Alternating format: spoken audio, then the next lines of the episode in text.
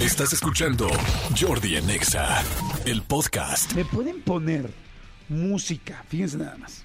Me pueden poner música de juglar, de historia o de castillo o de feudo lejano o de un terruño lejano de Europa en un, con un eh, castillo grande, por favor.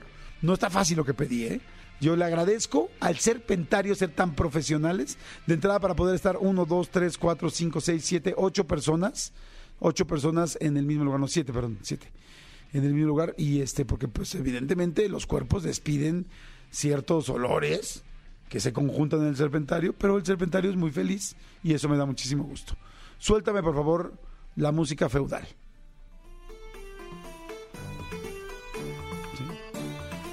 Oigan, les quiero contar un cuento. Son las 10 de la mañana con 22 minutos y les quiero contar un cuento que me, que me gusta mucho y que me hace mucho sentido y que me lo no, me hizo favor de contárselo a mi novia Ariadna Pulido, una gran psicóloga que quiero mucho y es una de mis mejores amigas. A su vez me lo contaron a mí y ahora este, este, pues, se los quiero contar yo a ustedes. Sube a la feudalización, por favor. Gracias. Bueno, es un cuento donde eh, es un rey el rey, pues ya lo saben, imagínense, pues ahora sí que una persona que es el patriarca de todo ese, de un pueblo muy grande, de una zona muy grande, con muchísimo dinero, con muchas cosas, con muchas facilidades para vivir la vida. Y entonces tenía pues un cortesano, una persona ahí que le ayudaba pues, a trabajar, un empleado que le ayudaba a trabajar, que, trabajaba para él, ¿no? Y entonces este cortesano, todos los días, eh, se aparecía en la mañana saludando, venía cantando, venía chiflando, venía así con esta musiquita, venía contentón, se ponía a hacer sus cosas, alegre, saludaba a todos y todo feliz, todo feliz y contento, ¿no? Entonces de repente el rey decía, pues este cuate, ¿por qué está tan feliz, no? Este güey siempre llega chiflando y cantando y, contento. Entonces un día lo llama y le dice, oye, quiero que me digas cuál es tu secreto. Le dice, ¿de qué, su majestad? De que llegas todos los días feliz y contento y alegre. Y le dice, pues ¿cómo? Este, no, no, pues muchas gracias por preguntarme, pero no, no, no tengo ninguna, ningún secreto. Y a ver, no estés jugando conmigo. Yo soy el rey y en este momento te corro y meto en un problema a toda tu familia, a todo el mundo. O sea, yo soy el rey de todas estas tierras y de todas, de todo lo, literal, de todo lo que alcanzas a ver con tus ojos, yo soy el dueño. Evidentemente el rey no la pasaba bien. Los días estaba enojado, estaba triste, estaba molesto, estaba irritable. Y entonces este, dice, quiero que me digas tu secreto. Dice, es que no tengo ningún secreto, señor. Le juro que yo, pues nada más estoy aquí, pues llego a trabajar feliz, contento con usted. Le agradezco que me dé trabajo. No, no te hagas güey, cabrón. O sea, dime por qué eres tan feliz. O sea, ¿cuál es tu secreto para ser tan feliz?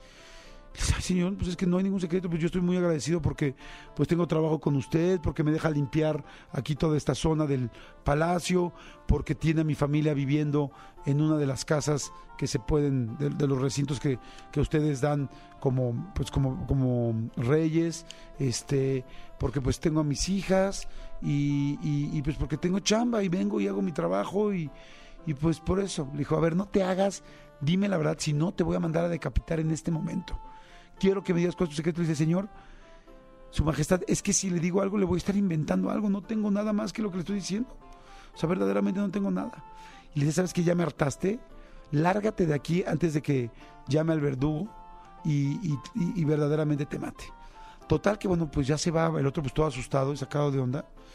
Y el rey se queda pero enojado en serio, ¿no? Así de esas veces que te quedas encabritado de, ah, o sea, este cuate me está viendo la cara o no, sí, con esa duda. Y entonces llama a uno de sus, este, llama a uno de sus personas, de sus personajes sabios, ¿no? De las personas que tienen su consejo que ayuda, al más sabio de todos. Y le cuenta la historia, le dice, oye, ¿qué onda este cuate llega todos los días feliz, tal? O sea, nosotros todos estamos aquí y yo quiero saber qué hace para estar tan feliz. Entonces le dice, ah, dice, no, lo que pasa es que tu empleado tu cortesano no está en el círculo. Dice, ¿cómo que en el círculo? Sí, es que tú estás en el círculo, yo estoy en el círculo. Hay mucha gente que está en el círculo y pues por eso le cuesta tanto trabajo. No es que no sea feliz, es que es que no sabe, o sea, generalmente se genera mucha tristeza. Y dice, ¿cómo? Dice, a ver, no, a ver, explícame, quiero que me expliques bien, si no también te voy a correr a ti, cabrón. Y le dice, mira, vamos a hacer algo, vamos a hacer un experimento. Vamos a meter a tu cortesano del círculo. Sí, eso quiero. Haz lo que sea, pero no, no, no soporto verlo tan feliz y ver que yo no lo soy. Perfecto. Dice, pero necesito que te levantes mañana bien temprano, voy a venir por ti, que nadie te vea, tal, tal, nada de carruaje, nada de que no circula mañana mi, mi carruaje, nada. O sea, quiero que nos vayamos tú y yo tempranito, tal, tal, y te voy a pedir, le voy a pedir las cosas a tu, a tu tesorero. Órale, pues va. Total que el otro día ya pasa en la mañana, no sé si la reina estaba dormida o no, no sé si tenía el sueño ligero o no. Se ve que le dice, nos vemos afuera de tu cuarto. Este cuate me imagino que se sale así en silencio. La reina, pues, jetona. Este coche sale y dice, vámonos. Vámonos por la puerta de atrás, por tal, por la cocina, tal. Total que se salen, ¿no? Y los llevan se ve que estaba cerca la casa, pues tenía una choza, esta persona, el cortesano, llegan y entonces se quedan hacia afuera y dice, ¿qué vamos a hacer? Y dice, ya vas a ver. Y entonces están así viéndolo hasta que prenden las primeras velas. Regrésate a la música cortesana. Y entonces, este, uy, eso me encanta, es de las rolas cortesanas que más me gustan. Y entonces el rollo es que prenden sus primeras velas. Y en el momento en que prenden sus primeras velas, ve que él se levanta, pues me imagino que se hace su café o algo, como que se prepara una bebida y él este, se, este, se sienta en su mesa, pero ellos van, los dos, y el sabio, para que no vieran al rey, deja una bolsa de esas como de terciopelo rojo, con muchas con, con monedas de oro, pero monedas doblones, bueno, no doblones porque eso se de otra época, pero este, doblones son otras cosas, pero este, con monedas de oro. Y entonces, pero lleno de monedas de oro. Y lo deja. Y le tocan la puerta el sabio y corre a esconderse atrás de los arbustos donde estaba el rey y le dejan una nota. Y la nota abre la puerta, ve la bolsita y le dicen, por ser un gran hombre, por ser un hombre feliz y por ser un excelente, eh, un excelente ser humano, este, te mereces esto. Jamás te lo pediremos, jamás tal, disfrútalo, te lo has ganado en la vida. Entonces, el hombre agarra, agarra la bolsa, ve que pesa, le hace así ruido y ve que son monedas y dice, no juegues. Llega, se sienta a su mesa, abre, las abre la bolsa y ve que son monedas de oro y no lo puede creer. Ve que hay una, dos, tres y ve que todas son de oro. Pensaba que solamente las de arriba eran de oro, eran todas de oro. Imagínense, o sea, se queda impactado. Él tenía que trabajar seis, siete, ocho años para ganarse, quizá comprar, llegar a comprar sin gastar una moneda de oro. Monedas y no lo puede creer, se queda impactado y entonces está feliz y lo ve sonriente, increíble. Su familia sigue dormida al lado, dormida ahí mismo, pues no había cuartos. Y entonces la ve y empieza a sacar las monedas, está contento y entonces empieza a hacer montoncitos. Y hace montoncitos de 10. O sea, hace el montón 1, 2, 3, 4, 5. Y no está en, dice, en mi vida podría haber ganado esto. Y llega al último montoncito, 8, ocho montones de 10, 9 montones de 10. Y el último montón tiene 9 monedas. Dice, ah, caray. Entonces voltea hacia abajo, voltea hacia abajo de la mesa, abre bien la bolsita a ver si no se quedó una ahí, sale a la puerta a ver si no se había quedado una moneda. Y entonces llega y dice, pega en la mesa y dice, me robaron, me robaron. Es obvio que eran 100 monedas. O sea, ¿cómo es posible que tengan 99? O sea, el número 100 es un número cerrado. ¿Cómo es posible que tenga solamente 99 monedas? Y entonces se empieza a enojar y se empieza a encabritar. Y dice, ve, lleva la fregada, no es posible, aquí falta una moneda, aquí falta una moneda.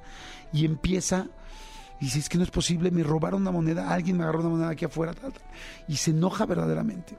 Y después de enojarse un rato, y los están viendo el rey y el sabio, y entonces dice, está entrando al círculo.